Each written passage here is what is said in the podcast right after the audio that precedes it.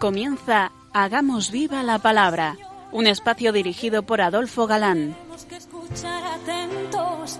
En tu palabra, Jesús, está el mensaje, el del amor, el de andar despiertos. Cuando no tenga sentido la tristeza, en nuestra historia andemos como ciegos. En tu palabra hallaremos la fuerza que nos levante y llene de sosiego.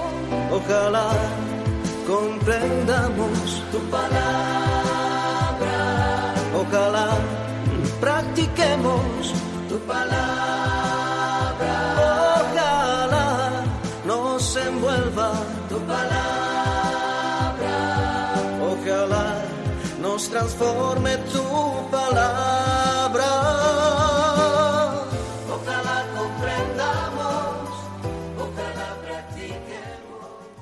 Hola, queridos oyentes. Un día más en esta emisora de la Madre nos encontramos con vosotros a través de las ondas y encantados de nuevo de compartir el gozo de disfrutar la escucha de la palabra de Dios, buscando en vuestra compañía su vigencia y fuerza para nuestra vida. Aquí estamos de nuevo Ana, Adolfo, y Marta dispuestos a pasar esta hora en vuestra compañía. Bienvenidos a nuestro programa Hagamos viva la palabra. Hola amigos. Gracias eh, por vuestra fidelidad en la escucha ahí al otro lado del receptor.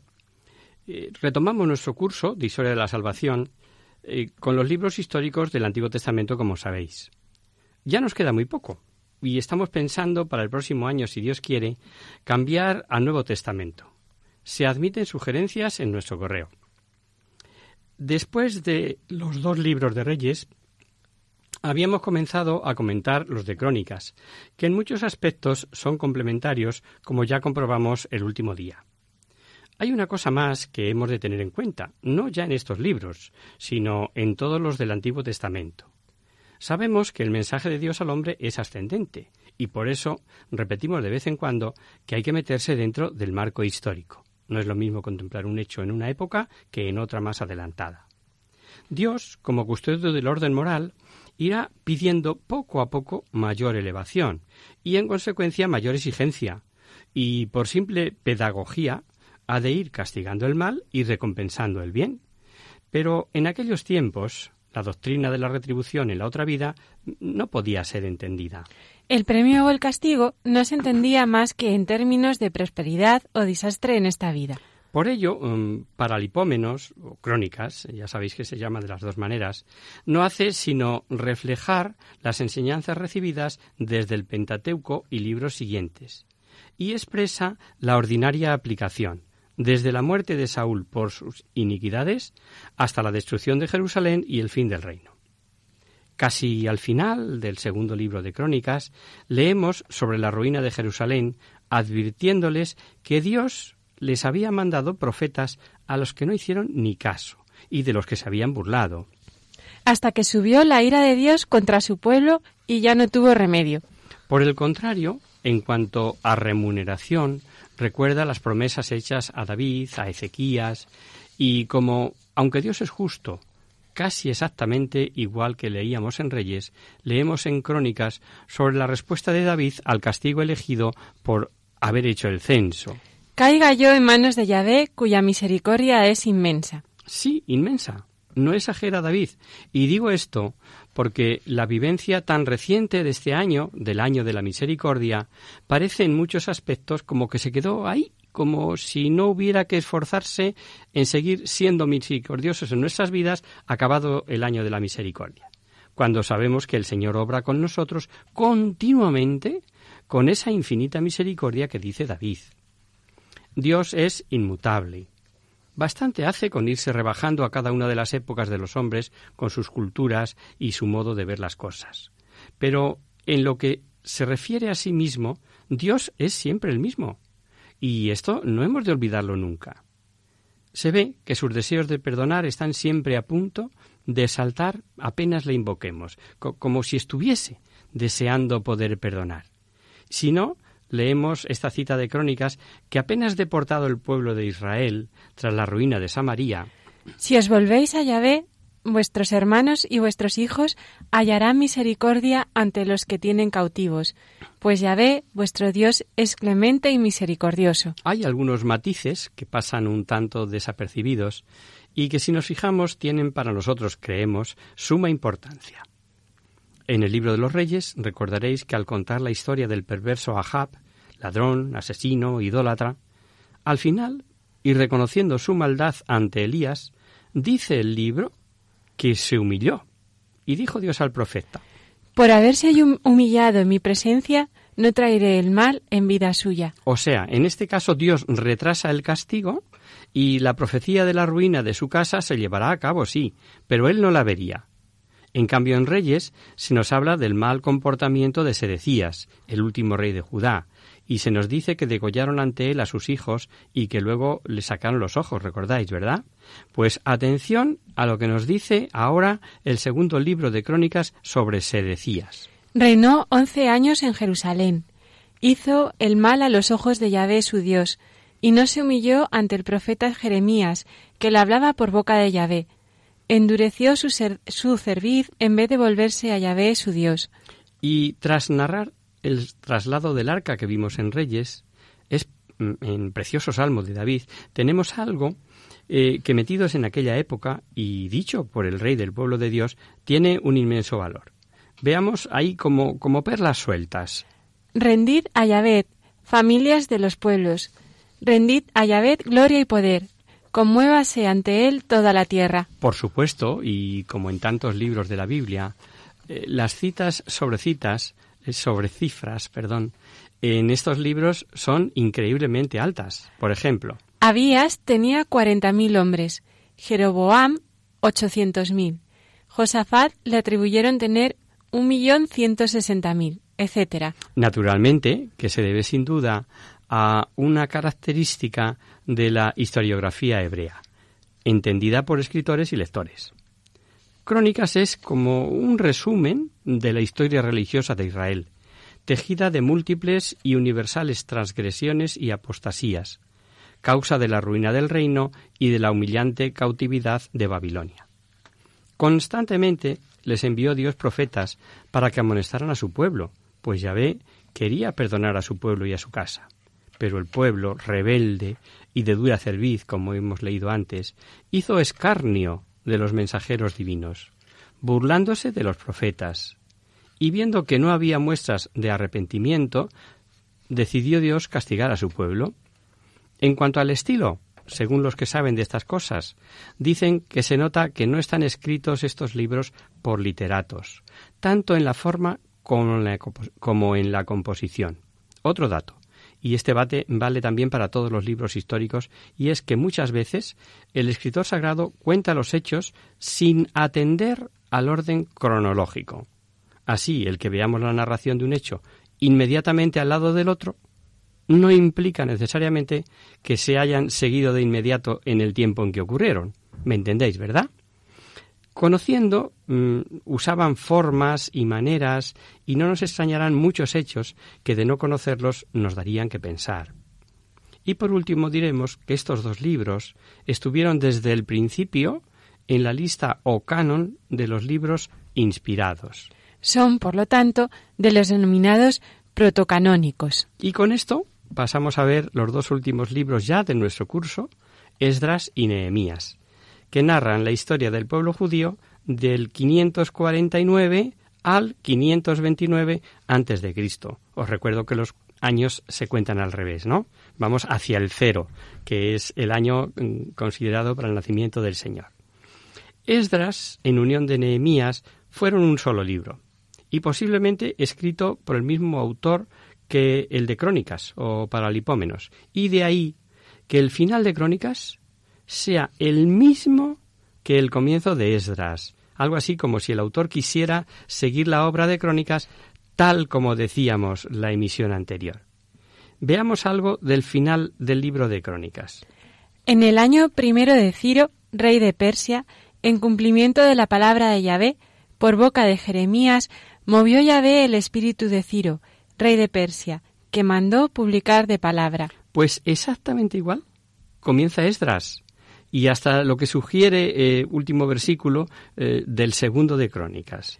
Así habla Ciro, rey de Persia. Yahvé, el Dios de los cielos, me ha dado todos los reinos de la tierra.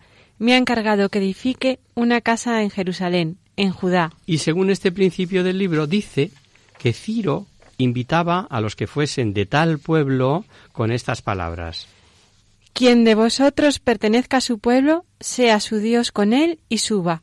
Los títulos Esdras y Nehemías se deben al nombre de los protagonistas, aunque hay otro u otros dos importantes personajes en la historia de aquel tiempo. Sesbasar y Zorobabel. Y si hemos dicho uno o dos, eh, se debe a la posibilidad de que sea el mismo, Sesbasar y Zerebabel, en cuyo caso eh, el primero, Sesbasar, sería el nombre persa. Pero parece más probable que se trate de dos personajes distintos. Y como se trata de los personajes importantes, en la repatriación de los judíos tras el destierro, vamos a ver pinceladas de lo que representó cada uno.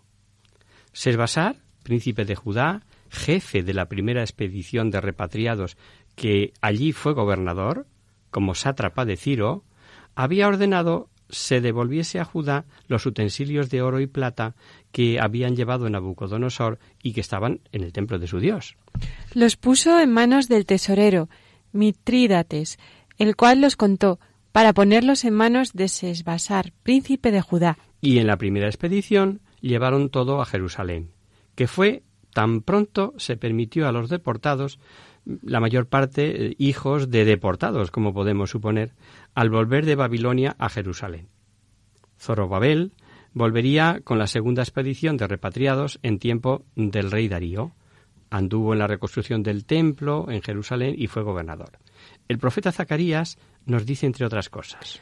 Las manos de Zorobabel echaron el cimiento a esta casa, y sus manos la acabarán. Así que Yahvé me ha mandado a vosotros.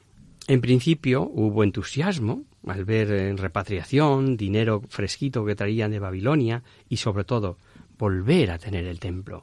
Pero tal vez, como pensaban en la suntuosidad del templo que tenían, que tuvieron antes del desastre, les pareció un comienzo pobre.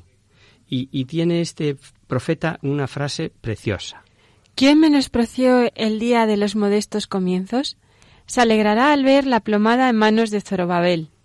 Esdras era sacerdote y muy versado en la ley, hasta el punto de ser en la corte persa consejero para asuntos judíos. Tenía tal fama y estaba tan bien considerado que el rey Artajerjes, que reinaba entonces, le concedía cuanto pedía. Decían que la mano bondadosa de su Dios estaba con él, cosa normal si leemos esta cita. Esdras había aplicado su corazón a escrutar la ley de Yahvé, a ponerla en práctica y a enseñarla en Israel. Por decreto del rey pudieron volver con Esdras sacerdotes, levitas, cantores, y además llevaba poderes para nombrar jueces y establecer justicia.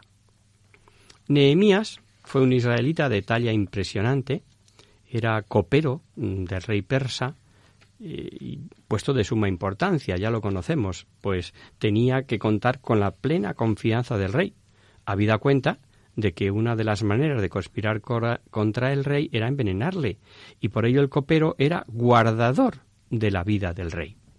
Es natural que contara con la más alta consideración. Nos podemos imaginar así las cosas. La vida de Nehemías en la corte persa. ¿Le faltaría algo? Disponía de abundancia en todos los aspectos, toda clase de placeres, de lujos, pero no olvida que era israelita. Pero hasta tal punto no lo olvidaba que, con motivo de que unos judíos que habían venido de Judá le informaron de lo mal que andaban las cosas por allá, dice la historia. Al oír sus palabras me senté y me puse a llorar. Permanecí en duelo algunos días, ayudan, ayunando y orando ante el Dios del cielo. Fijaos hasta qué punto, ¿eh? Ayunar y rezar por como las noticias que le traen. Y meditando sobre el castigo merecido, sobre el mal hablar de su pueblo, sobre el no haber tenido abiertos los oídos a la palabra de Yahvé, le costó estar muy triste, hasta el punto de que el rey se lo notó. Y siendo un hombre que nunca había estado enfermo, le dice el rey ¿Por qué ese semblante tan triste? Tu enfermo no estás, ¿acaso tienes alguna preocupación en el corazón? Le contó entonces al rey la razón de su tristeza, y hay un detalle que nos muestra el aprecio que tenía la corte a Nehemías. Al preguntarle al rey cuál era su deseo y decir Nehemías que se le permitiera ir a construir la tierra de sus padres, dice el texto. El rey me preguntó, estando la reina sentada a su lado, ¿cuánto durará tu viaje? ¿Cuándo volverás? O sea, que al rey y a la reina, siempre dispuestos a satisfacer lo que Nehemías pidiese, lo que les preocupaba era estuviese mucho tiempo ausente, ¿os dais cuenta? Todo un detalle. Eh, con poderes, cartas para los gobernadores y toda clase de ayudas, allá que se largó Nehemías dejando su vida muelle. Por cierto, que al gobernador de Samaria y a un ayudante suyo le sentó muy mal que alguien pudiera proporcionar un bien a los israelitas.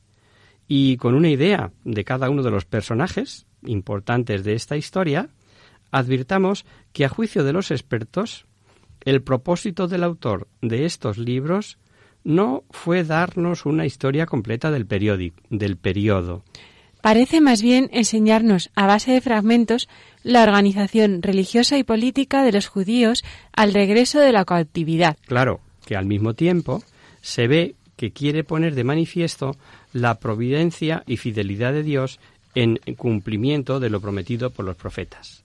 Hacemos ahora una pequeña pausa, si os parece, mientras consideramos las actitudes de los repatriados en este recomenzar después del exilio.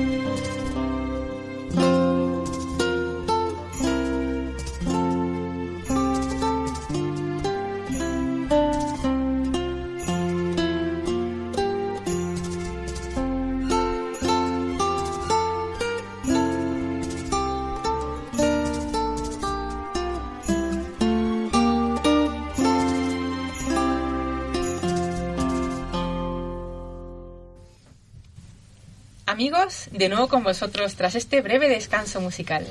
Os recordamos, queridos oyentes, que sintonizáis el programa Hagamos viva la palabra. Si queréis contactar con nosotros, vía correo postal, lo podéis hacer a Radio María, Paseo Lanceros, número 2, primera planta, 28024 de Madrid. Y si preferís el correo electrónico, hagamos viva la palabra arroba radiomaria.es. Para los que se acaban de incorporar, decirles que están finalizando ya los libros del Antiguo Testamento, en los que hemos estado viendo durante muchas semanas la historia de la salvación, concretamente los libros de Esdras y Nehemías. Efectivamente. Y deciros que ambos libros, en la versión de los 70, están escritos en griego. Al ser enseñanzas para seglares, no, no para futuros exegetas, eh, damos de lado si fue autor o recompilador de textos el autor o autores. si estos escritos en hebreo está plagado mm, de arameísmos y sin que cause extrañeza el que contenga algunas expresiones de origen persa y otros problemas semejantes de cara al mensaje. Como siempre decimos, poco nos importan. Un poco de recuerdo histórico. Recordemos que los judíos, tras varias deportaciones a Babilonia, al final, cansado Nabucodonosor de incumplimiento de pactos, de, pagos y pretensión de oponerse creyéndose que serían amparados por Egipto, sitió Jerusalén, la destruyó, eh, degollada la familia real y ciego el rey se los llevó a Babilonia con los hombres de guerra, los importantes y artesanos, siendo así la última y más grande deportación. Los últimamente deportados se calculan entre 70.000 y 80.000. Fueron distribuidos en varios distritos. Y sufrieron diversa suerte, unos a trabajos forzados, otros en campos de concentración, pero poco a poco fueron contando con libertades y si de la primera deportación a la repatriación pasaron 70 años, 50 desde la última, sabemos, por descubrimientos arqueológicos y documentos, muchos de ellos poco a poco, se fueron haciendo dueños de comercio, banca y altos cargos. En las excavaciones de Nippur se descubrieron libros de cuentas de banqueros judíos. De la vida de los que quedaron en Judá, poco nos dice la historia quedaron como provincia de Babilonia, bajo el mando de un gobernador. Y de su proceder, gracias a Jeremías y a Ezequiel, sabemos que allí siguió el sincretismo religioso, la idolatría y el aumento de la inmoralidad. Ezequiel, valga el ejemplo, escribe que los que quedaron en las ruinas tras el desastre decían que si uno solo era Abraham y obtuvo en posesión esta tierra, ellos aún eran numerosos, y el Señor por boca de Ezequiel le respondió Vosotros coméis con sangre, alzáis los ojos hacia vuestros ídolos, vais a poseer esta tierra. Y entre las cosas que les echa en cara, cita cometer abominaciones y cada cual deshonrar a la mujer del prójimo. De los cautivos en Babilonia parece ser que no cayeron en nuevas idolatrías, no hubo nueva apostasía religiosa, pero sí desánimo, por lo que suponía la tentación de suponer que su Dios, Yahvé, si no era, al menos se mostraba menos poderoso que el dios babilonio Marduk. Una cosa importantísima a tener en cuenta, sobre todo por los que, gracias a Dios, sabemos que eh, la providencia de Dios está en todo, es que la liberación del pueblo judío se debió, visto así de tejas abajo, a una de esas sorpresas que hacen que humanamente hablado, hablando no se pueda uno imaginar. Ciro el Grande, perteneciente a una tribu persa, puesto al frente de unas tribus y habiendo sucumbido la capital de los medos, llegó a proclamarse rey de Persia. Babilonia, Lidia y Egipto se fueron rindiendo a Ciro. Era una persona tan extraordinaria que ya los profetas habían visto en él un ungido del Señor y que jugaría un gran papel en favor de su pueblo, según vimos cuando leímos eh, el principio del libro de Esdras. Este extraordinario conquistador no tenía la crueldad de los anteriores conquistadores y políticamente fue lo suficientemente inteligente para que los conquistados vieran en él más un libertador que un conquistador. Famoso su edicto por el que dejaba volver a todo cautivo a su tierra. Pero respecto a los judíos, hay una cita de Isaías que, según Flavio Josefo, se la enseñaron a Ciro y quedó tan impresionado que de ahí arrancó su famoso edicto. Vamos a ver la cita. Así dice Yahvé a su ungido Ciro, a quien ha tomado de la diestra para someter ante él a las naciones y desde ceñir la cintura de los reyes. Por supuesto, la cita es así.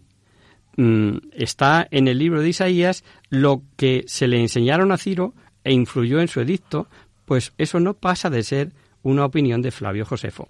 Pero no deja de ser interesante lo que hemos escuchado, como primeros versículos del libro de Esdras. Así habla Ciro, rey de Persia. Yahvé, el Dios de los cielos, me ha dado todos los reinos de la tierra. Con la vuelta a la cautividad comienza una nueva fase en la historia de Israel. Sin duda que un judaísmo largamente meditado durante el destierro por hombres providenciales fue, por lo que se dijo, Esdras fue el padre del judaísmo, actuando sobre raza, templo y ley. Y así lo reconoce la tradición judía, que esto es mm, de, bastante peso, ¿no? Eh, los repatriados habían de ser como ese resto para un nuevo y glorioso Israel. Habiendo sido destruido el antiguo por haber abandonado a Dios, había que volver a consagrarse a Yahvé. Y ya sabemos que el motivo principal de la repatriación era la restauración del culto debido a Yahvé en Sión. El Salmo 126 muestra la desolación de Israel por la imposibilidad de celebrar la liturgia en el templo. Hubo un entusiasmo primerizo del regreso y cuando pudieron reanudar los sacrificios en el monte Sión, era el símbolo de un pueblo reunido de nuevo y planear la reconstrucción del templo. No era fácil la misión. En Judea, además, había judíos que no fueron deportados. Mm, y además de estos judíos, pues otra gente, otra gente de naciones vecinas y no digamos samaritanos. Naturalmente, no vieron con buenos ojos a estos repatriados. Leemos en el libro que dice Cuando los enemigos de Judá y Benjamín supieron que los vueltos de la cautividad estaban reedificando el templo de Yahvé, Dios de Israel, llegáronse a Zorobabel y a los jefes de la familia y les dijeron Queremos cooperar con vosotros en la reconstrucción, porque también nosotros buscamos a vuestro Dios, y a él sacrificamos desde los días de Asaradón, rey de Asiria, que aquí nos trajo. Dijéronle Zorobabel, Josué y los demás jefes de familia de Israel. No conviene que juntos edifiquemos la casa de nuestro Dios. Hemos de ser nosotros solos quienes la edifiquemos a Yahvé, Dios de Israel, pues así lo ha mandado el rey de Giro, rey de Persia. No se mencionan explícitamente los enemigos de los repatriados, pero no cabe duda que fueron los samaritanos. Hay una cita de Nehemías eh, por la cual se ve claro, ¿no? El autor habla de Judá y Benjamín, las dos tribus que formaban fundamentalmente el reino del sur, el reino de Judá, como recordaréis, considerando el templo de Jerusalén como santuario nacional. A los repatriados llama el texto los hijos de la cautividad. Los samaritanos se dirigen a las autoridades civiles y religiosas pidiendo que se les autorice a contribuir a la obra. Alegan ellos que invocan a Yahvé y le ofrecen sacrificios. Y y no llevaron a bien ver a estos repatriados como un cuerpo organizado, activo, exclusivistas de su religión y ley. Pues decían que era ellos a quienes correspondía construir la casa para Dios, por ser ese Dios, Yahvé, el Dios de Israel. Es natural que vista la mezcolanza de religión pagana y culto israelita que habían hecho los samaritanos, negaran y alegasen que los privilegios otorgados por Ciro eran para ellos. Y surgió el intentar obstaculizar la edificación a base de denuncias a Persia. Alegaban que lo que pretendían era transformar Jerusalén en un estado fuerte y próspero. Entonces las gentes de aquella tierra intimidaron al pueblo de Judá, queriendo impedir la construcción, y ganándose con dinero algunos consejeros de la corte, procuraron hacer fracasar su propósito durante todo el reinado de Ciro, rey de Persia, hasta el reinado de Darío, rey de Persia. Escribieron una carta al rey persa, modelo que parece haber servido para que a, través de la historia eh, los miserables acusen y pretendan hacer el mal a base de mentiras, pues decían que si les dejaban levantar murallas y reconstruir, era para no pagar impuestos, ni contribución de peaje, y al fin todo eso, decía, perjudicarían al rey. Notad el cinismo. He aquí la copia de la carta que mandaron al rey Artajerjes. Tus siervos, las gentes del lado de acá del río, etc. Sepa el rey que los judíos que de aquí salieron y han llegado entre nosotros a Jerusalén, están reedificando la ciudad rebelde y mala, alzando sus murallas y restaurando los cimientos. Que sepa, pues, el rey que si esta ciudad es reedificada y construida sus murallas, no pagarán tributo, ni impuesto, ni derecho de peaje, y que de ello se ha de resentir el real tesoro. Ahora, pues, como nosotros comemos la sal del palacio y no creemos conveniente que el rey sea menospreciado, mandamos al rey esta información. Hacemos saber al rey que si esta ciudad se reedifica, se reedifica y se levanta en sus murallas, perderás con esto mismo tus posesiones del lado de acá del río. Estamos celebrando que el Hijo Eterno de Dios, encarnado en el seno de María y nacido en un pesebre, se ha hecho nuestro hermano, para llevar a todos los hombres a su auténtica morada, el corazón del Padre. Vayamos pues todos a Belén y ayudemos a los hombres que no conocen a Jesús a encontrar el camino al portal. Es lo que intenta hacer también Radio María, ser como la estrella que guió a los magos hacia el Salvador. Y para ello necesita la colaboración de todos que pedimos especialmente en esta campaña de Navidad. Vuestra oración, compromiso voluntario y donativos. Puedes informarte de cómo colaborar llamando al 902-500-518 o entrando en nuestra página web www.radiomaria.es. Volvamos a casa con Radio María.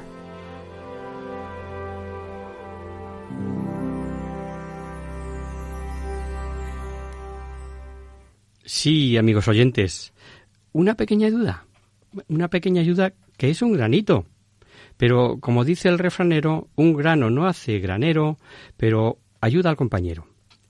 Leíamos, nos leía Ana, eh, sepa pues el rey que si esta ciudad es reedificada y reconstruida sus murallas, no pagarán tributo ni impuesto, tal, tal, etcétera, ¿no? Menospreciando al rey. Ellos, como veis, son los que miran por el rey. No cabe mayor cinismo. Y os decíamos que parece carta modelo usada tantas veces a lo largo de la historia poniendo en boca de lo que es lo que no es y queriéndose hacer el valedor, eh, como digo, súper conocido. El rey Artajerjes, alegando tener en cuenta que esa tierra había sido desde antiguo objeto de revueltas y sublevaciones, y que había contado con reyes muy poderosos, optó por ordenar que se investigase. Pero mientras. Por consiguiente, mando que cesen los trabajos de esas gentes, para que esa ciudad no sea reconstruida sin autorización mía. No dejéis de poner en esto gran diligencia, no sea que el mal aumente con perjuicio de los reyes. Claro, como mínimo pararlo y ver qué pasa, ¿no? Es muy posible que el informe que vimos que dieron a Nehemías sobre la situación de Jerusalén y que tanta pena les causó, nos revele que la parte que había sido reconstruida pudo ser destruida por los opositores y sus puertas mm, abrasadas. No lo sabemos. Es mm, pura especulación. Del año 536 al 520 tenemos un periodo que no recogen estos libros. Sabemos, sin embargo, eso sí, por los profetas Ageo y Zacarías, enviados por Dios para ayudar a salvar la situación, que, dadas tantas dificultades, cudió el desánimo y se olvidaron de su misión Ageo les echó en cara la hipocresía que tenían para justificar el haber dejado su misión. Así dice Yahvé Seboat. Este pueblo dice, todavía no ha llegado el momento de reedificar la casa de Yahvé. Y como el momento que dicen no había llegado, lo aprovecharon para edificarse ellos sus buenas casas, que el profeta les acusa. ¿Es acaso para vosotros el momento de habitar en vuestras casas artesonadas? Mientras que esa casa está en ruinas? Se procuraron vivir bien en sus casas ellos. Adquirían tierras, sembraban, pero les sirvió de algo. Una gran lección la profecía de Ageo ante el mal comportamiento al dejar su misión, pues, pues buscarse la, la buena vida por su cuenta. Habéis sembrado mucho, pero en cosecha poca. Habéis comido, pero sin quitar el hambre. Habéis bebido, pero sin quitar la sed, y el jornalero, jornalero ha metido su jornal en bolsa rota. Y dice mm, el oráculo de Yahvé que todo lo aventó él por cuanto mientras su casa estaba en ruinas, ellos fueron a prisa a hacerse cada cual la suya. El castigo. Por culpa vuestra, los cielos han rehusado la lluvia y la tierra ha rehusado su producto. No fue nada fácil la reconstrucción como vemos pues las debilidades humanas se ponen de manifiesto siempre a lo largo de la historia. Lo vamos a dejar aquí, si os parece, y para nuestra emisión, si Dios quiere, continuaremos en este punto.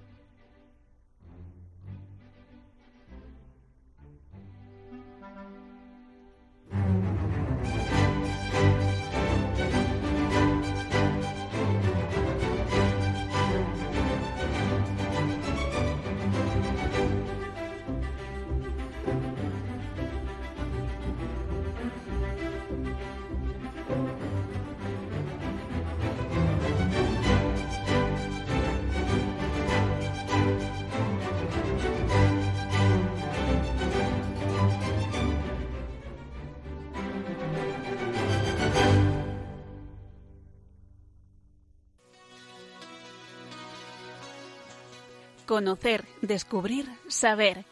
En Hagamos Viva la Palabra.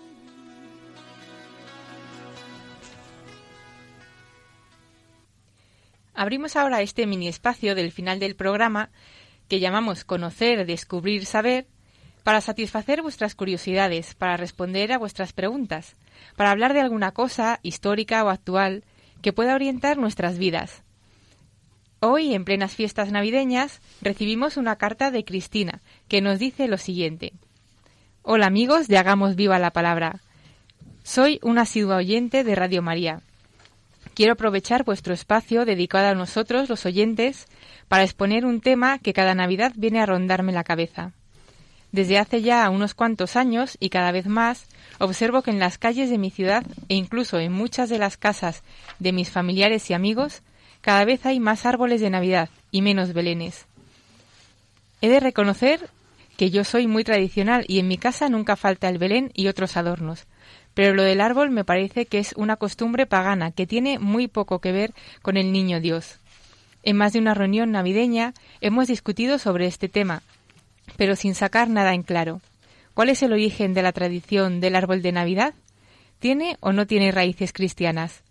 Espero que me podáis ayudar. Un saludo y firma Cristina. Muchas gracias eh, por tu participación, querida Cristina, y por escuchar Radio María, y más todavía, escuchar nuestro programa. Vamos a intentar responder a tu consulta. Para empezar, diremos que si el árbol de Navidad es un símbolo cristiano, pero 100%, aunque su origen es antiquísimo. Muchas leyendas y antiguas tradiciones hacen referencia al árbol de Navidad como una costumbre pagana, pero también cristiana. Por un lado, las leyendas paganas nos cuentan que los pueblos primitivos introducían en sus chozas plantas de hoja perenne y flores, atribuyéndoles un significado mágico o religioso. La historia nos relata que griegos y romanos decoraban sus casas con hiedra, de hoja perenne, como sabéis, mientras que los celtas y escandinavos preferían el muérdago, el acebo, el rusco, el laurel, el pino o el abeto, por sus cualidades medicinales. En la cultura celta, estos árboles eran considerados elementos sagrados, siendo adornados y venerados por los druidas del centro de Europa. Coincidiendo con la celebración de Navidad cristiana, los celtas celebraban el nacimiento de Frey, dios del sol y la fertilidad, adornando un árbol perenne que era llamado Divino Hidrasil, o árbol del universo, del cual se decía que en su copa se encontraba el cielo y en sus raíces profundas el infierno. Cuando los primeros cristianos llegaron a evangelizar el centro y norte de Europa, adoptaron la tradición de adornar el árbol para celebrar el nacimiento de Cristo cambiando su significado pagano.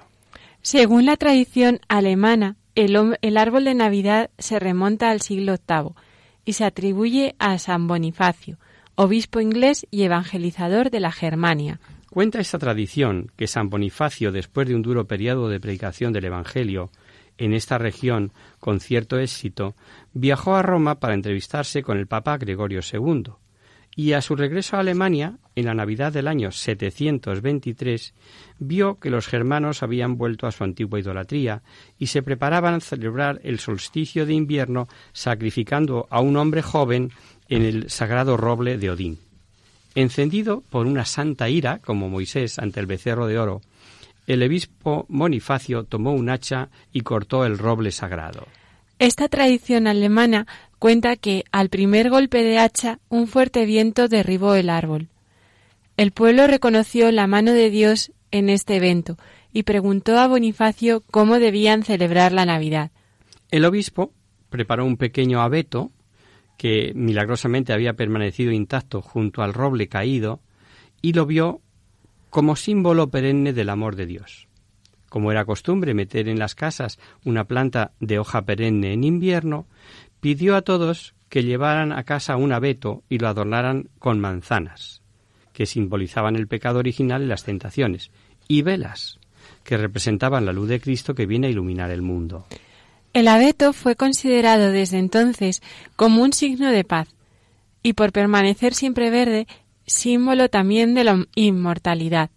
Además, con su copa apuntando hacia arriba, señala el cielo, la morada de Dios. En la Edad Media era costumbre en Europa completar la predicación de la palabra recurriendo a las obras de teatro para representar los pasajes de la Biblia y enseñar la religión a los feligreses que en su mayoría eran analfabetos. Sin embargo, estas representaciones sí entraban por los ojos, una preciosa catequesis. Pues bien, en la Nochebuena se representaba con grandísimo éxito popular el episodio del pecado original de Adán y Eva, un abeto adornado con manzanas, obleas, dulces y regalos para los niños representaba el árbol del bien y del mal del paraíso terrenal, situándose en el centro del escenario. Con el paso del tiempo, estas obras teatrales dejaron de representarse, pero el árbol del paraíso siguió estando asociado a la Navidad.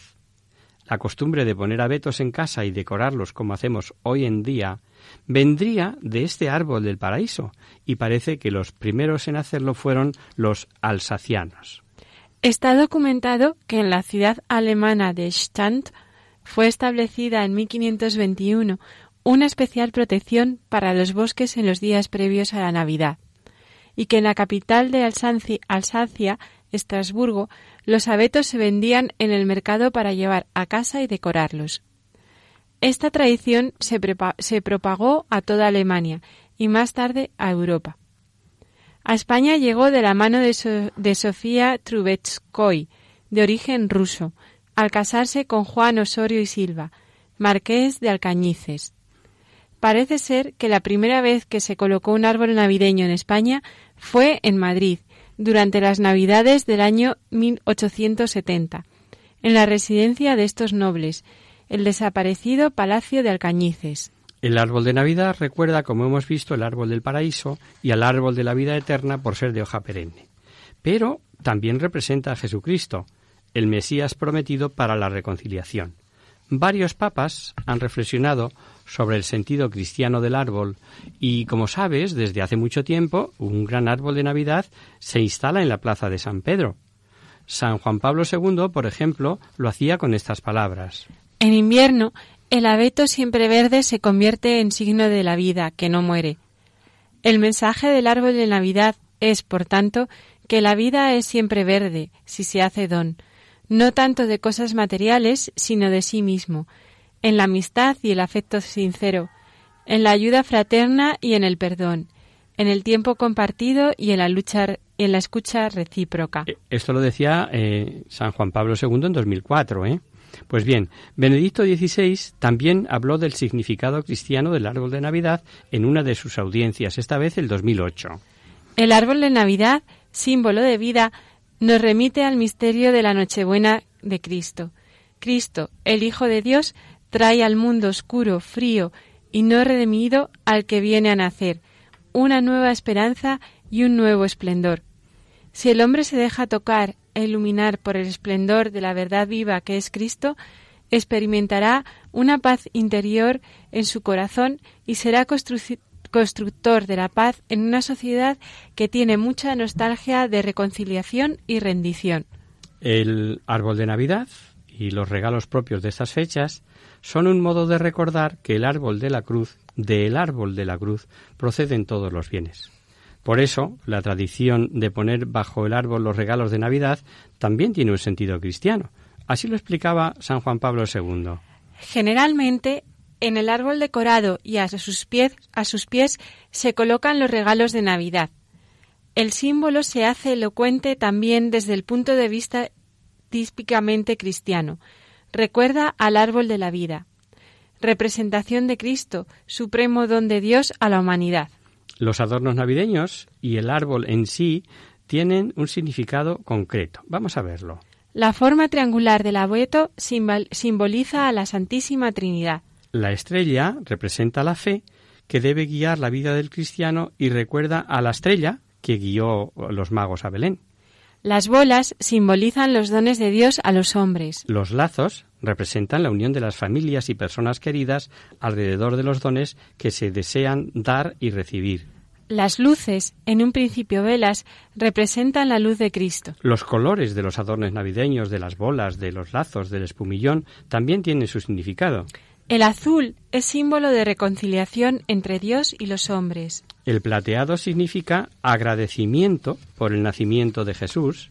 El dorado simboliza la alabanza de Dios. El rojo, las, tradición, las mm, peticiones que dirigimos al Señor.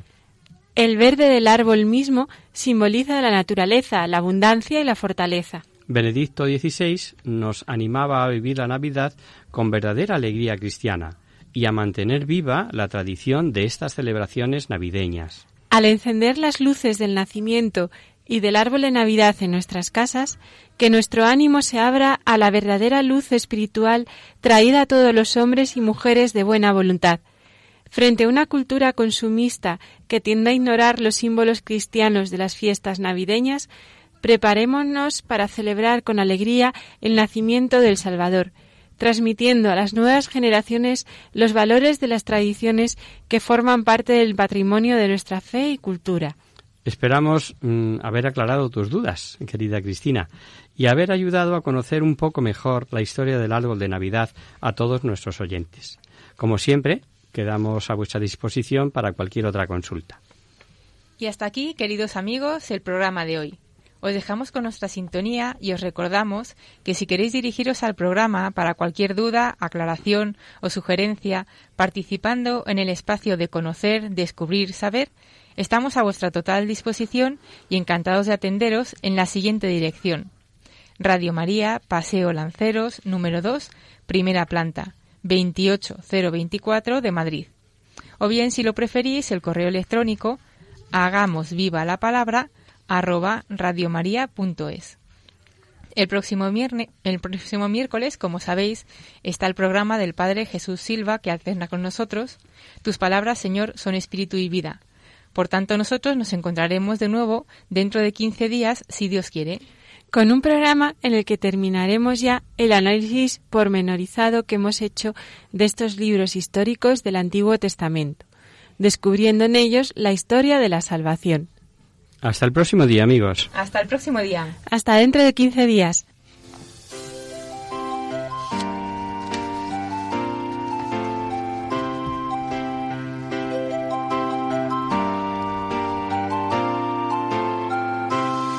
En tu palabra, Señor, está la clave. Solo tenemos que escuchar atentos. En tu palabra, Jesús, está el mensaje, el del amor, el de andar despierto. Así concluye Hagamos viva la palabra con Adolfo Galán. como ciegos, en tu palabra y haremos la fuerza que nos levante y llene de sosiego.